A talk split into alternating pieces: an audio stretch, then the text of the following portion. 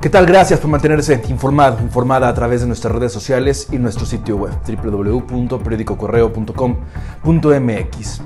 El tema del coronavirus en el país, en el estado de Guanajuato, va dejando cifras preocupantes en todo su camino. Estas cifras no van a la baja, al contrario, van a la alza. Va a la alza el número de contagios, contagios comunitarios, de funciones. Y aún así, pese a la información, pese también pues bueno, a la evidencia que se está recabando, hay gente en las calles que no tiene nada que hacer pensando que esto es un periodo vacacional, cuando no es así. Entendemos también que hay personas que a diario nos escriben donde nos dicen, bueno, es complicado mantenernos en casa porque tenemos que llevar el sustento a nuestros hogares. Lo entendemos. No somos ajenos a esta situación. También padecemos las consecuencias del COVID-19 en nuestros bolsillos. Eso es evidente. Pero lo que está en juego va más allá. Y es algo que nunca vamos a poder recuperar. Estamos hablando de la salud de todos y cada uno de nosotros. Estamos hablando también de las vidas de nosotros y de nuestros seres queridos. Hay que hacer una reflexión, hay que buscar apoyo también en las autoridades, familiares, en amigos, en quien podamos. Pero quedarse en casa es fundamental. Arrancamos con la información. Esta es la tercera, de correo al punto. La cifra de infectados por coronavirus sigue repuntando en Guanajuato. Este viernes se reportaron 27 casos más en la entidad. 17 de estos corresponden a casos de transmisión comunitaria. El municipio que más casos positivos reportó hoy fue Irapuato, al registrar 10 pacientes más infectados. En tanto, Salamanca reportó su quinta víctima a causa del COVID-19. Se trata de una mujer de 69 años de edad que padecía diabetes y cáncer cervicouterino. No obstante, el portal también ha revelado que dos guanajuatenses más han logrado recuperarse del virus, uno en Celaya y otro en Irapuato.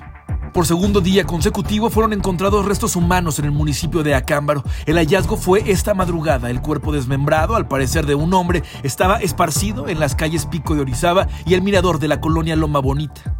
Un hombre fue asesinado a balazos este viernes en la comunidad Cuarta Brigada cerca de la ciudad industrial del municipio de Irapuato. El ataque fue poco después de las 11.30 de la mañana. El cuerpo de la víctima, quien fue identificado como Martín, quedó tirado afuera de una vivienda. En Salamanca esta mañana autoridades realizaron varios cateos en las colonias Puerta de Hierro, San Juan de la Presa y en la comunidad del Pitayo. Elementos de la Guardia Nacional, militares y policías ministeriales señalaron que estaban a la espera de la orden de un juez para asegurar algunos inmuebles, por lo que llevaron a cabo operativos en calles aledañas para instalar filtros de seguridad. Hasta el momento se desconoce si hay personas detenidas, así como aseguramiento de droga, armas o vehículos. El director de salud de San Francisco del Rincón, Jonathan Saldaña, señaló que no se puede establecer como obligatorio el uso de cubrebocas, pues el municipio no cuenta con esa facultad legal y agregó que su uso continuo no asegura que haya menos contagios. Como municipio pues no se tiene la facultad de eh, imponer una medida ante esta situación este, sanitaria. Eh, en ese tenor, eh, pues nosotros como municipio hacemos la recomendación no hacemos una imposición. Ah, si se hace una imposición así, pues da pie a que todas las personas estén utilizando y que no se utilice de la manera correcta. El, utilizarlo eh, de manera continua no es un indicador de que con esto vamos a evitar un contagio. O sea, no estamos fuera de riesgo liderados por el dirigente estatal de Movimiento Antorcha Campesina, Marcos Pérez García. Alrededor de 30 personas acudieron a las oficinas de la Secretaría del Bienestar del Gobierno Federal en la capital para pedir que se destinen apoyos alimentarios a las familias de bajos recursos que están siendo afectadas por la contingencia del coronavirus.